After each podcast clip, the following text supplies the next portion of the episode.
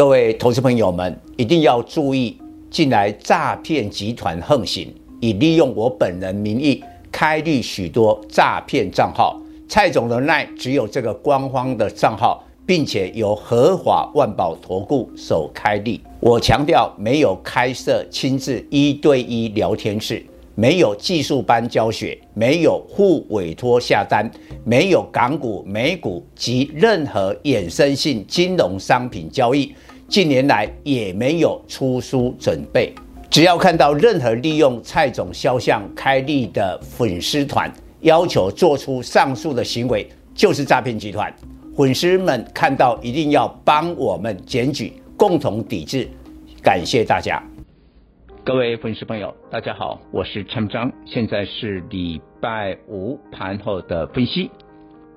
今天大涨三百三十三点，超过了预期，因为外资突然的买超超过两百亿，所以收在一万五千点。那周线也翻红。其实这个礼拜呀、啊，台海的危机的时候，台股是大跌的。当然，低档有国安基金的一个护盘，但是涨就涨在今天一天，让整个礼拜的周线翻红，小涨三十五点。不过我还提醒大家，量没有很大哦，今天的量只不过是两千亿的规模，大家还是有点怕怕的，不太敢追高。那下个礼拜哈，我认为会恢复到基本面，因为下个礼拜。就是公布半年报最后一周，所以蔡总还是认为说啊，这个台海的危机呢，我个人的判断呢，短线最危险的就在这个礼拜，但是呢，中长期的话呢，台海危机还是会存在啊，但是我们难以预测啊，这个老共呢会再出什么招，反正呢，预测你也没办法掌握了。我们干脆就回到了产业的基本面。蔡总一向哈认为产业的基本面才是重点，而且呢，我也讲过了，全球消费的趋势，你能掌握的话，你就掌握了股票。管它什么台海危机，哎，台海危机再怎么厉害，也不可能来对抗全球消费的倾向。那现在全球消费的倾向都是在解封。都是往服务的这个消费来前进，所以我看好的类股啊，在电子的次产业，那就是呢 IPC 跟网通。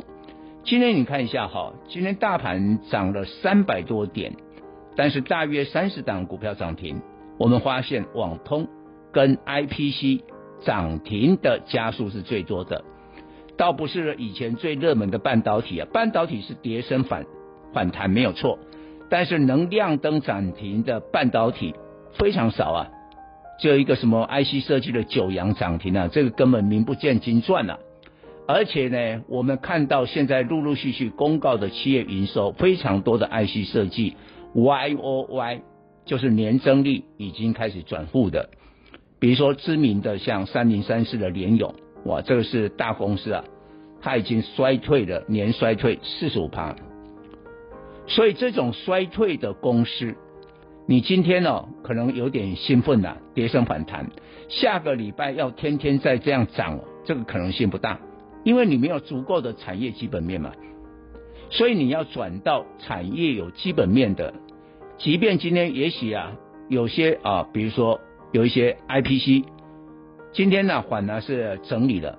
为什么？它之前涨很多，像振华电，但是呢。我们从它的业绩来看，应该它的营收都经得起考验。而且我今天要特别讲一点，我看一个产业的时候呢，我会先看高价股，高价股一定是 EPS 最高的嘛。像 IPC 里面都研华啦、华汉啦啊这一些，这个比较高价的，到振华电等等，你去看他们。今天振华电呢、啊、整理的时候呢，结果华汉还有研华是大涨的。这里就告诉大家，这个行情还没有结束。